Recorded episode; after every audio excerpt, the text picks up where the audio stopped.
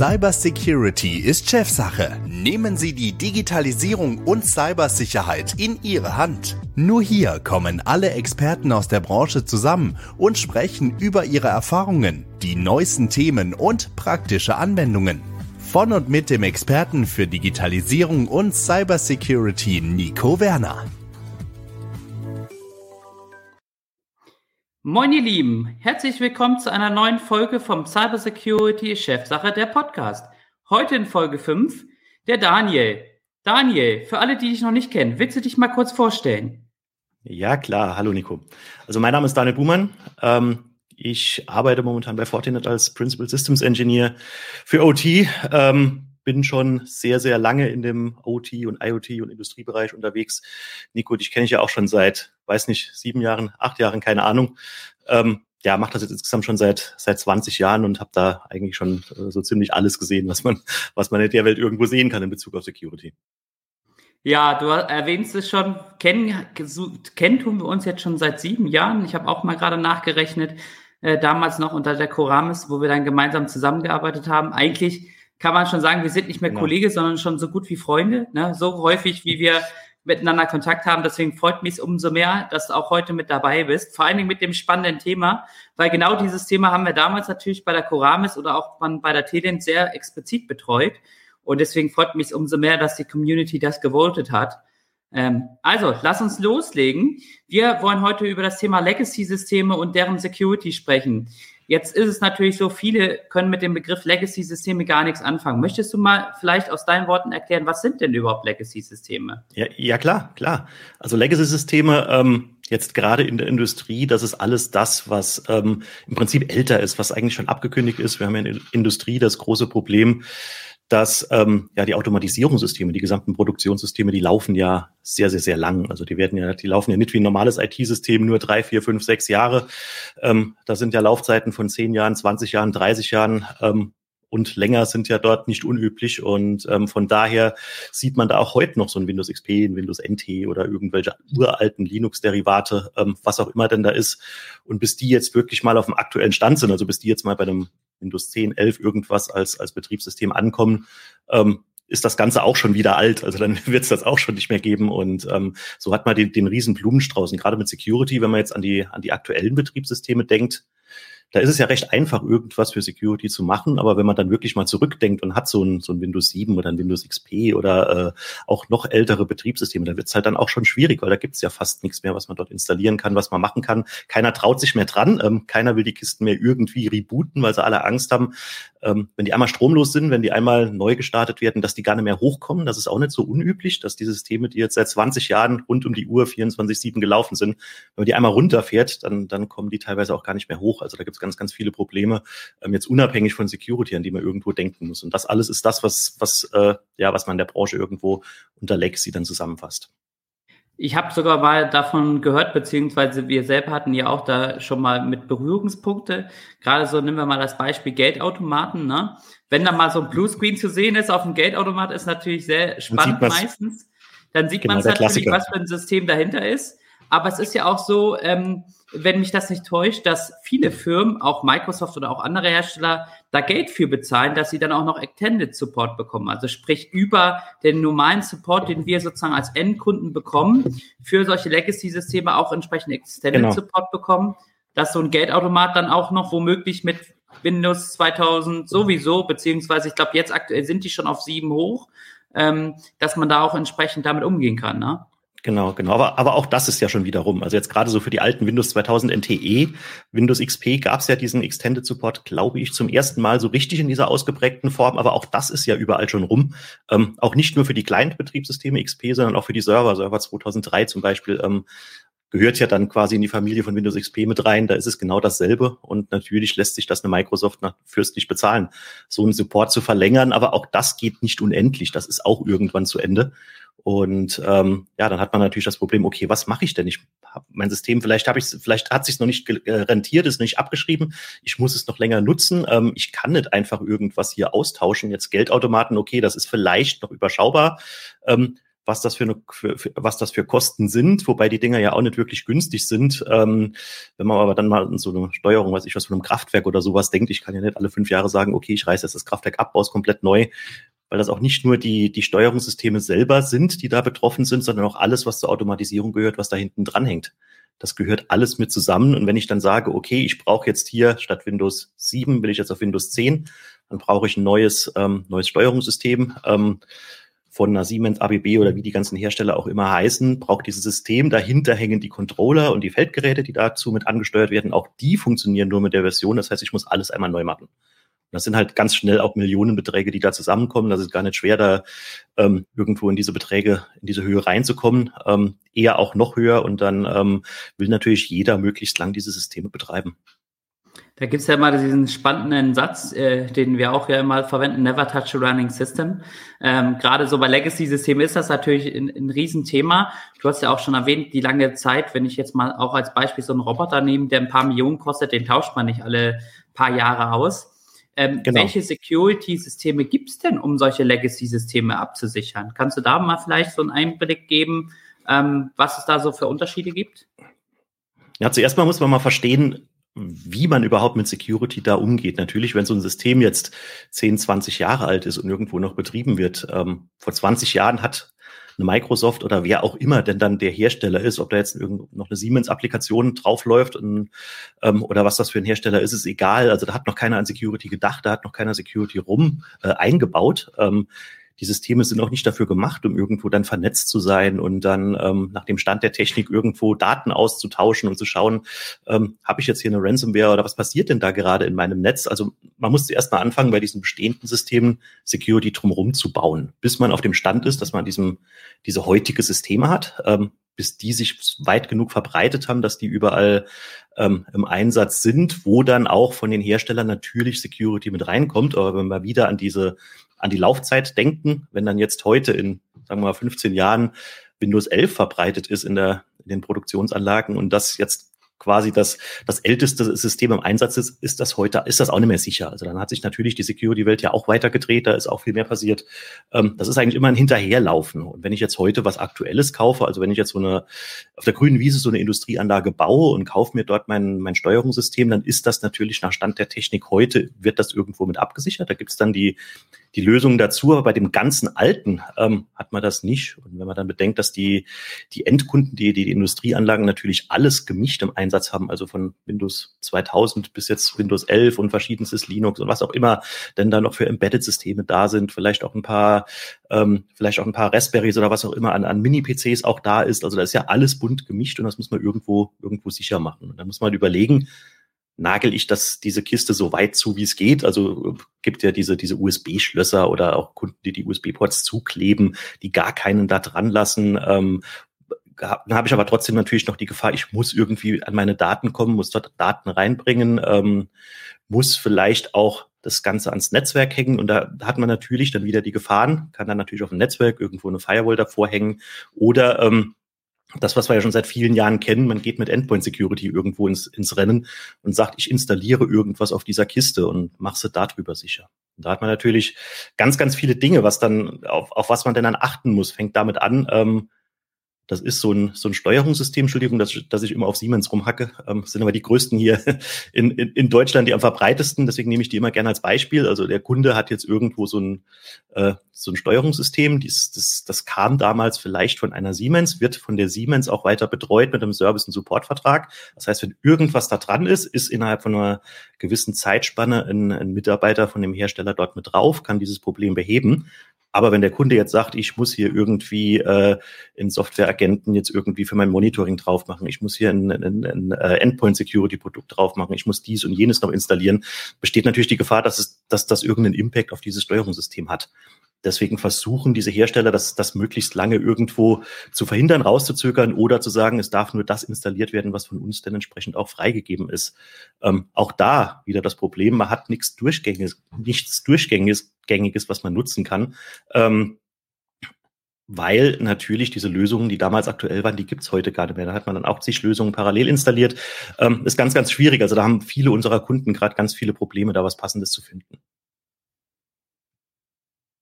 Letztendlich ist es ja auch so, wir beide, ähm, für die, die, wir wissen es ja letztendlich, äh, wissen es ja, äh, wir haben ja ein Smart Home, da sind ja auch viele Komponenten verbaut, die gerade so Automatisierungstechnik haben, wo wir uns ja auch genau. immer so austauschen, was kann man da alles machen, von kleinen Bastelösen bis was hochprofessionelles.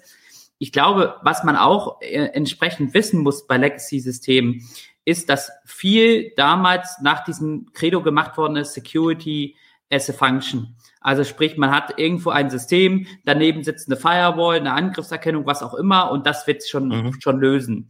Dieses Thema Security by Design, was ja sozusagen unsere neue Welt mitgebracht ja. hat, wo wir auch gerade Digitalisierung von viel sprechen. Man braucht Security on a Ship, on a System, wie auch immer man das nennen möchte, hat natürlich auch immer einen riesen Impact auf solche Systeme, weil A, zum Beispiel im Medizinbereich solche Systeme richtig teuer sind in der Zertifizierung. Das heißt, man kann mhm. da nichts drauf installieren. Oder B, wie du gerade auch selber erwähnt hast, auf so einen Roboter kannst du eben auch nichts drauf installieren. Ne? Also das heißt, eigentlich muss man verstehen, dass wenn wir von Security, von Legacy-Systemen sprechen, wir auch immer gucken müssen, a, dass sie mit dem, mit dem Lifecycle des Produkts funktionieren. Security ist ja immer tagesaktuell und genau. muss auch entsprechend ja betreut werden. Und B natürlich aber auch, wie schaffe ich es ohne den, die Herstellergarantie, ohne das Ganze drumherum entsprechend äh, mir anzuschauen. Und da ist, glaube ich, so, ähm, wenn wir mal da reingucken, dieses Thema Whitelisting, Sandboxing, so ein probates Mittel. Oder sagst du, ist das eigentlich schon wieder überholt von diesem Thema IDR, wovon ja momentan alle von drüber sprechen? Genau, also ich habe ja eben schon gesagt, also Security ist ja eine schnelllebige Branche, da tut sich ja immer was Neues. Also das, was vor ähm, ja ungefähr zehn Jahren als als Antivirus der der heiße Scheiß ähm, entsprechend war, das das ist ja heute schon wieder total veraltet, hat auch nie funktioniert in der Industrie. Ähm, Gerade weil man ja für den Antivirus auch irgendwo die Virensignaturen, das ist ja ein Blacklisting, er kann ja nur das blocken, was man irgendwo kennt. Also muss man die Virensignaturen auch reinbringen. Und ähm, das war ja schon ein Riesenproblem in der Industrie, weil man gesagt hat, okay, meine Systeme, die sind vielleicht nicht am Netz oder sollen nicht übers Netzwerk kommunizieren, Internet schon gar nicht, also das geht überhaupt nicht. Ähm, aber auch irgendwie müssen ja diese Signaturen dahin. Und wenn wir dann gerade im Medizinbereich sind, was du gesagt hast, das heißt, bei jedem Stück Software, bei jeder Änderung an dem System, was dort passiert, muss dieses komplette Medizinsystem neu zertifiziert werden. Ähm, will natürlich auch keiner. Deswegen hat man es bei all diesen Systemen, hat man es dann entsprechend gelassen. Man hat vielleicht ein AV installiert, ähm, hat dann mal zum Installationszeitpunkt Virensignaturen reingebracht und hat das vielleicht maximal einmal im Jahr oder so überhaupt dann die, die Virensignaturen geupdatet. Natürlich hat dann die ganze Schadsoftware ein Jahr Zeit. Also alles, was jünger als ein Jahr ist, ähm, kann da nicht erkannt werden, ist ein Riesenproblem. Dann ist man irgendwann mal gewechselt zu Whitelisting, Applikations-Whitelisting. Ähm, man sagt, okay, ich nehme quasi jetzt einen, einen Status quo von meinem System, schaue mir alle Anwendungen an, alles, was ausgeführt werden kann, ähm, schau dann, was was das für Dateien sind, ähm, schau dann, wie groß die sind, was für Datum und sowas sind, die nicht verändert, sind das die gleichen und nehme diesen Stand, den ich jetzt habe, schreibe ich mir in meine Whitelist rein. Ähm, werden dann Hashes generiert von den Dateien, es wird, wird halt alles gespeichert, wie, wie ist das Ganze und sobald irgendwas verändert wird, ändern sich diese, diese Messwerte dann und das würde dann nicht mehr der Whitelist entsprechen. Damit friere ich mein System ein, habe aber, hab aber auch ein paar Probleme damit. Also hat man auch relativ schnell erkannt, dass es so ein paar Probleme damit gibt, weil wenn ich schon eine Schadsoftware, wenn ich schon irgendeinen irgendein Virus beispielsweise auf meinem System habe, den ich noch nicht erkannt habe, weil vielleicht das alte, der alte Antivirus, ähm, der vorher drauf war, das Ganze nicht erkannt hat, weil er nicht aktuell war, und ich erstelle diese Whitelist, nehme ich die Schadsoftware mit in mein, mein Gutregelwerk mit auf. Das heißt, die darf sich überall, wo sie denn dann will, verbreiten, weil sie halt in meiner Datenbank als gute Software drin steht. Genauso, wenn ich irgendwas an dem System ändere, irgendein Update, ich brauche eine neue Datei, äh, mein Automatisierungssystem braucht vielleicht ein neues Programm, was irgendwo reingeladen werden muss, ähm, muss ich jedes Mal diese, diese Whitelist aufheben, muss das öffnen, mache meine Änderung und muss dann eine neue Whitelist generieren. Jedes Mal wieder mit diesen, mit diesen gleichen Problemen. Ist auch, ist ja auch ein, ein Aufwand, der betrieben werden muss, ist auch nicht so einfach zu handeln, muss man ganz einfach dazu sagen. Ähm, dann gab es dann irgendwann noch eine weitere Generation. Es gab dann irgendwann das, das Applikations-Sandboxing, wo man gesagt hat, so ähnlich wie es heute bei den, bei den Smartphones auch ist. Ich habe eine Anwendung, wenn jetzt meine, meine App, die ich installiert habe, auf die Fotos zugreifen will oder aufs Telefonbuch oder so irgendwas, kriege ich eine Meldung, ähm, als Benutzer willst du das zulassen, dass jetzt diese Anwendung auf die Fotos zugreifen, du Fotos sehen kannst. So kann man das dann ähm, bei diesen Sandboxing auf diesen, auf diesen Industriesystemen oder generell auf, auf Computersystemen auch erklären.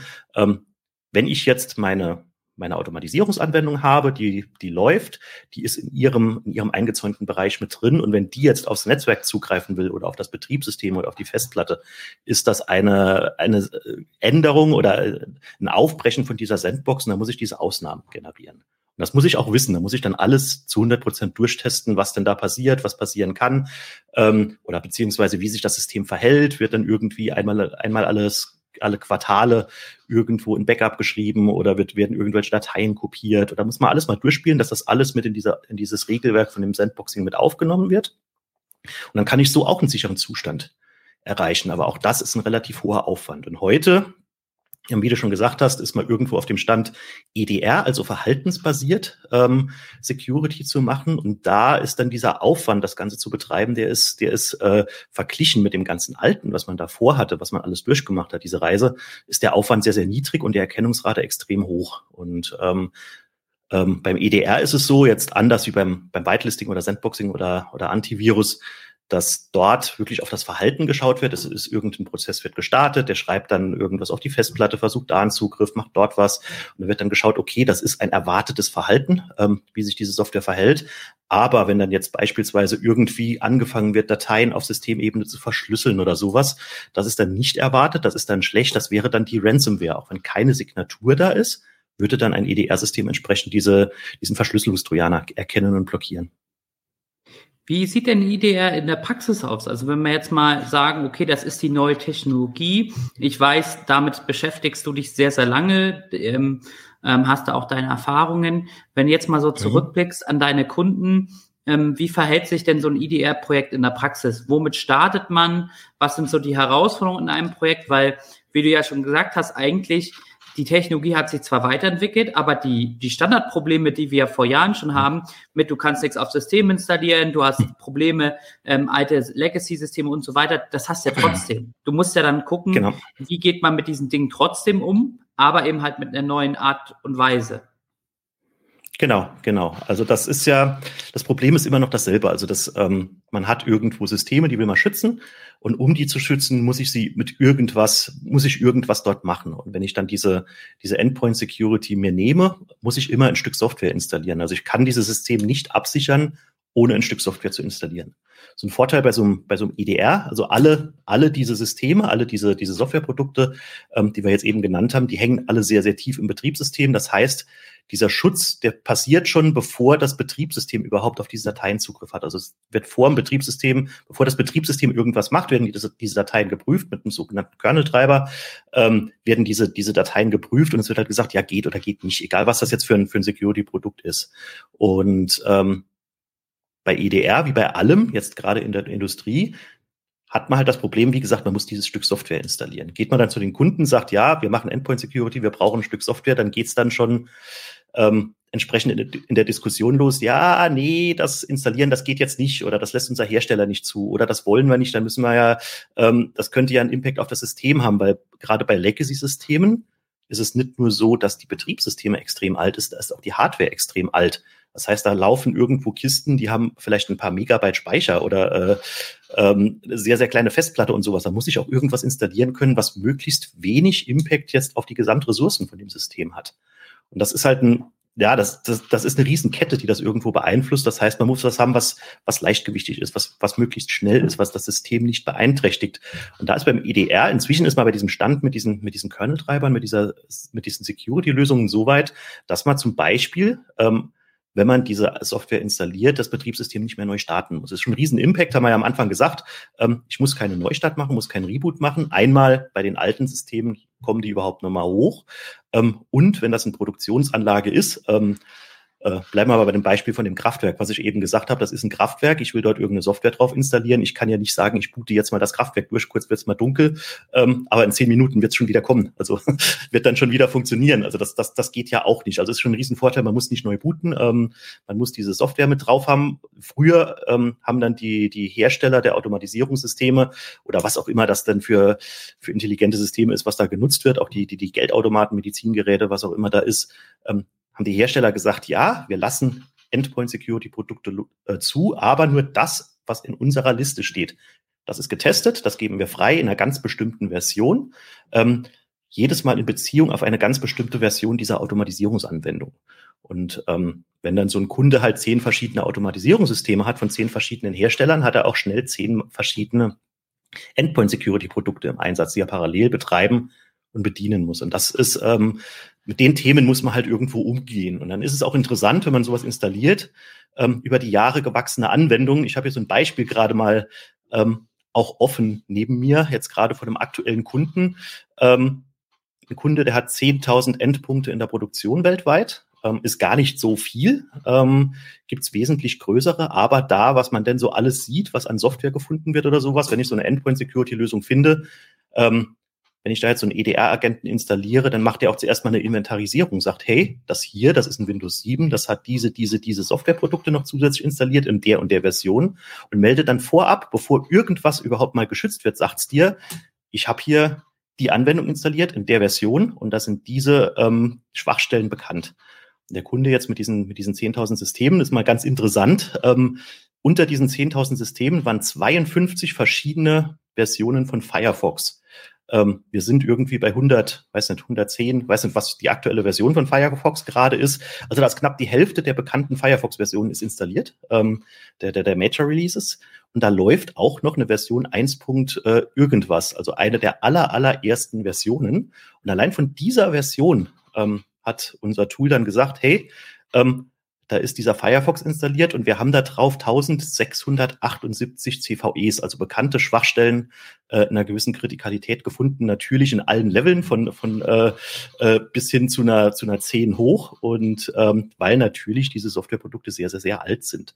Und da muss man halt irgendwo mit umgehen, dass man sagt, ich habe hier diesen Blumenstrauß an verschiedensten Systemen, an verschiedenen Softwareständen, verschiedenen Installationsständen, ähm, bis hin auch zu den, zu den Automatisierungssystemen, weil da ist es auch nicht so, das war, war noch, die, haben, die nutzen hauptsächlich Rockwell, ähm, die haben auch nicht eine Rockwell-Version, auch wenn die Systeme alle einigermaßen gleich alt sind, die haben dann gleich 20 verschiedene ähm, Versionen dieser Rockwell-Automatisierungssoftware installiert und ähm, das ist nur diese eine, wie gesagt. Also sie haben eine ganze Reihe von, von verschiedenen. Und das, das sind solche Herausforderungen, mit denen man umgehen muss, umgehen lernen muss. Das erinnert mich an den einen Kunden, vielleicht erinnerst du dich noch dran, aus unserem damaligen Projekt, wo wir dann so einen Test laufen lassen haben, beziehungsweise auch so eine Inventarisierung laufen lassen haben und dann plötzlich rauskam, dass da mehrere Fritzboxen verbaut waren und der Kunde sich Ja, da ist, da, da, da ist alles. Also, ähm, Genau, genau. Wir, wir, wir hatten ja auch den, den großen Automobilkunden, der gesagt hat, sie haben ähm, mindestens 30.000 Systeme in der, ähm, in der Produktion mit drin, weil sie es anhand der IP-Adressen gesehen haben, dass die da sind. Ich glaube, ähm, das ist jetzt auch schon knapp zehn Jahre her, die zählen, glaube ich, immer noch, was dahinter steckt. Also das, das ist ja ein großes Problem, dass sie selber gar nicht wissen, was da alles ist. Und da kommen 10.000 Dienstleister mit rein, die bringen dann alles Mögliche an, an Hardware und Software mit, die machen irgendwas, die, die installieren da irgendwas. Und also das ist ähm, Wahnsinn, darf man gar nicht drüber nachdenken. Absolut. Aber wenn wir schon gerade davon sprechen, gerade so ein bisschen auch die Erfahrung mit rauszunehmen ähm, oder deine Erfahrung mitzunehmen bei solchen Systemen, wo denkst du denn sind die meisten Probleme bei den Kunden oder wo passieren die meisten Fehler, wenn man sich mit diesem Thema Legacy-System auseinandersetzen möchte? Also es gibt, gibt zwei Hauptprobleme meiner Meinung nach. Also einmal, ähm, der Kunde hat zu viel Angst, sagt ja, nee, ich lasse dich da gar nichts drauf installieren, das machen wir nicht, das funktioniert nicht, das wird nicht gehen ähm, und lässt die Systeme einfach so weiterlaufen. Das Problem ist ja, ähm, diese älteren Systeme, also ob das jetzt ein, ein, Antivirus oder Whitelisting oder Sandboxing, also diese, diese älteren Security-Produkte, genauso wie die Microsoft-Betriebssysteme, sind die inzwischen alle abgekündigt. Die gibt's nicht mehr, die gibt's keinen Support mehr da, dafür, gibt's auch keinen Extended Support mehr, auch der ist inzwischen dort überall abgelaufen. Ähm, das heißt, rein aus, aus Compliance-Gründen müssen die großen Kunden dieses Stück Software auch deinstallieren. Die können es auch gar nicht mehr weiter betreiben. Und ähm, also ich habe mit ein paar schon gesprochen, die sagen, okay, wir lassen es dann lieber, wir nehmen das, äh, das Risiko irgendwo in Kauf und machen dann gar nichts. Ist natürlich ein Riesenproblem. Ähm, oder man sagt, man hat zu viel Angst, da irgendwas drauf zu installieren, weil der Hersteller könnte ja sagen oder der Hersteller könnte was dagegen haben oder irgendwas anderes könnte passieren. Aber auch da dreht sich die Welt weiter. Es passiert sehr, sehr viel. Das, was ähm, ja früher an Security-Verständnis überhaupt nicht da war, ist jetzt bei den Unternehmen sehr viel mehr da. Inzwischen kommen die Automatisierungshersteller auf uns zu und sagen, hey, Kunde XY möchte sowas testen, können wir uns das mal gemeinsam anschauen, ähm, dass wir das entsprechend freigeben können. Früher haben wir für so einen Prozess jahrelang gekämpft, dass wir überhaupt mal darüber sprechen durften. Heute kommen die auf uns zu. Also das ist, ähm, da dreht sich die Welt wirklich auch weiter und da ändert sich die, die Sicht der Dinge. Und wie siehst du die Zukunft in dem Bereich? Ich meine, wir reden ja alle von Digitalisierung, alles wird digital. Es gibt ja diesen schönen Satz von Angela Merkel, alles, was digitalisiert wird, wird auch digitalisiert und wirklich alles. Ne? Das ist ja so ein, so ein schöner Satz. Ob man das jetzt von der Angela Merkel aufnehmen sollte oder von jemand anders, haben viele gesagt. Aber das zeigt ja so ein bisschen, wo es hingehen werden, äh, wo es hingehen wird. Ich meine, wir ja. in Deutschland sind leider immer noch in der digitalen Wüste. Da müssen wir nicht drüber reden, da können wir genau, einen eigenen Podcast genau. von machen. Da können, können wir ein eigenes Thema draus machen, genau. Richtig, aber letztendlich, wie sieht denn das für Legacy-Systeme in Zukunft aus? Auch vielleicht, wie sieht IDR in Zukunft aus? Also klar, es wird sich, wird sich natürlich weiterentwickeln und ähm, es wird auch nicht dabei bleiben, ähm, hast du ja eben auch schon kurz erwähnt, man kann auf dem Roboter erstmal nicht selber installieren. Ähm, in Zukunft wird sowas erstens mal Security by Design sein. Das heißt, es wird schon von Anfang an ähm, so ein Security, so eine Security-Maßnahme eingebaut sein oder es wird zumindest die Möglichkeit geben, was intelligenter wäre, ähm, sowas zusätzlich drauf zu installieren, weil dann kann man es auch, kann man es auch in Zukunft nochmal austauschen. Und da geht die Reise gerade hin, dass man sagt, ja, bis auf diesen, diesen Controller oder bis auf die, die Steuerung selber, es gibt auch ein, ein, ein Buzzword CEDR, also Controller EDR, ähm, was irgendwo auch gerade ähm, durch die Branche getrieben wird, wo gesagt wird, ja, okay, ist, das ist jetzt sehr schön und gut, dass wir das haben, aber wir müssen wirklich noch ein paar Schritte weitergehen. Und diese ähm, Digitalisierung, die geht ja schon in Riesenschritt in dieser Welt und muss aber noch einige Schritte gehen, genauso wie es in Deutschland auch ist, also wie du auch gesagt hast, klar. Aber dann kann man eigentlich auch so ein bisschen sagen, dieses Thema IDR ist super wichtig, müssen wir uns mit beschäftigen, vor allen Dingen auch so ein bisschen die Ängste loswerden, denn ich sag mal, Scheuklappen aufsetzen und gar nichts tun ist auch der falsche Weg, definitiv. ähm, da sehen genau. wir ja äh, tagtäglich Schlagzeilen auch von solchen Systemen, die angegriffen werden. Aber ich glaube, was ja auch wichtig ist, was so ein bisschen jetzt äh, auch äh, ja dein, ähm, dein Arbeitgeber, die Fortinet, auch so ein bisschen favorisiert, ist dieses Thema auch, man muss das ganzheitlich denken. Ne? Also nur ein IDR, genau. nur eine Firewall bringt eben halt auch nichts. Bringt, bringt, ich glaube, halt auch nicht, genau die Sicherheitssysteme müssen eben halt zusammenarbeiten. Siehst du da auch in Zukunft den großen Mehrwert? Auch so, wenn man sagt, ähm, entsprechend das Ganze in eine Fabric zu schaffen. Ich glaube, Fortinet nennt das Ganze Fabric. Jeder Hersteller genau. hat da jetzt einen anderen mhm. Begriff für. Ähm, siehst du da wirklich auch die Zukunft drin, zu sagen, wir bringen alle Systeme zusammen und alle Systeme lernen miteinander? Def definitiv. Also es macht keinen Sinn, wenn ich jetzt irgendwo, also so ein Industriegelände oder irgendein größeres Unternehmen oder irgendwas haben, die haben natürlich nicht nur einen Eingang. Ähm, so ist es bei der Security auch. Jetzt, wenn man beim Firewalling bleibt, ähm, da gibt es natürlich nicht einen Netzwerkzugang, sondern gibt es ganz, ganz viele. Und wenn ich jetzt als Hacker die eine Firewall angreife, die erkennt, dass da was passiert, ähm, warum kann ich dann die zweite, dritte, vierte Firewall immer noch angreifen und muss das gleiche nochmal durchlaufen, bis die entsprechend blockt? Ähm, bei diesem, bei diesem Fabric-Gedanken oder Mesh, wie es eine Gartner ja nennt. Ähm, Fortinet macht das schon ganz lange, ähm, schon ganz viele Jahre, diesen, diesen Fabric-Gedanken. Und ähm, letztes Jahr hat ja Gartner das Security Mesh vorgestellt, was sich in der Grafik, wie sie Gartner genutzt hat, ähm, ja, ich sag mal zu 90 Prozent mit unserer Fabric gedeckt hat. Also ist ganz lustig, wenn man die so nebeneinander setzt. Ähm, dass man dann sagt, okay, eine Firewall erkennt was und die anderen werden informiert. Und genauso ist es bei den, bei allen anderen Security-Produkten auch. Ähm, wenn jetzt hier irgendwo auf diesem Endpunkt was erkannt wird, kann ich zusätzlich dazu, dass diese Schadsoftware isoliert wird, blockiert wird oder sowas auf dem EDR, ähm, könnte ich beispielsweise sagen, wenn das System jetzt nicht irgendeine eine kritische Komponente meiner, meiner Anlagensteuerung ist, meiner Industrieanlage ist, kann ich sagen, okay, da ist was erkannt, irgendwas passiert da, ich isoliere das über die Firewall auf dem Netzwerk mal weg. Ähm, oder wenn der Hacker irgendwo Netzwerkscans macht oder irgendwo auf Netzwerkgeräte zugreift und findet einen Honeypot, ähm, gibt es solche Intelligenzen, dass ich dann sagen kann, okay, der Hacker, der, der hat einen Honeypot gefunden, der greift da drauf zu, der macht irgendwas, ich schiebe den Hacker und diesen Honeypot in ein Quarantänenetz. Der kann sich da weiter austoben, da kann ich von lernen, das kann ich nachher, ähm, das, was dort passiert ist, dieser Angriff, den kann ich nachher gegen mein Monitoring werfen mit einem Indicator of Compromise und kann schauen, war das vielleicht irgendwo anders auch schon, ich habe es nur nicht gemerkt, ähm, diese gleiche Vorgehensweise oder so. Das sind ganz, ganz viele Intelligenzen, die da passieren. Ähm, ähm, wie diese ganze, wie diese ganze Security-Welt sich weiterentwickelt und wie das Ganze auch nutzbarer wird und dann auch mehr Sinn macht. Ja, ich merke schon, wir können uns da eigentlich noch stundenlang drüber unterhalten. ähm, genau. Ich glaube aber, ich glaube aber auch, dass unsere Zuhörer jetzt so ein bisschen verstanden haben, worum es bei Legacy-Systemen geht. Ich möchte hier auch keine Werbung, einfach nochmal auch einen Link mit reinpacken ähm, zur Fortinet, ähm, wo ich einfach auch besten Gewissens sagen kann, ähm, dass das eine sehr interessante Geschichte ist. Ähm, auch gerne bei Daniel direkt mal vorbeischauen, wenn ihr da noch Fragen zu habt. Äh, ich glaube, dass das Thema tatsächlich mit diesem ganzheitlichen Ansatz super wichtig wird, dass wir vor allen Dingen auch über Vernetzung sprechen müssen. Was bei Menschen schon leider im Security-Bereich nicht immer klappt, kann ja vielleicht bei der Technologie klappen. Und, und somit sehe ich da auch ganz klar die Zukunft. Ich bedanke mich auf jeden Fall bei euch fürs Zuhören. Ich bedanke mich bei dir, Daniel, dafür, dass du teilgenommen hast. Ja, danke, dass du mich eingeladen hast. Ich wünsche euch auf jeden Fall noch alles Gute. Wie gesagt, wenn ihr Fragen habt, gerne auf ein, Daniel zukommen und auch einfach den Link abchecken.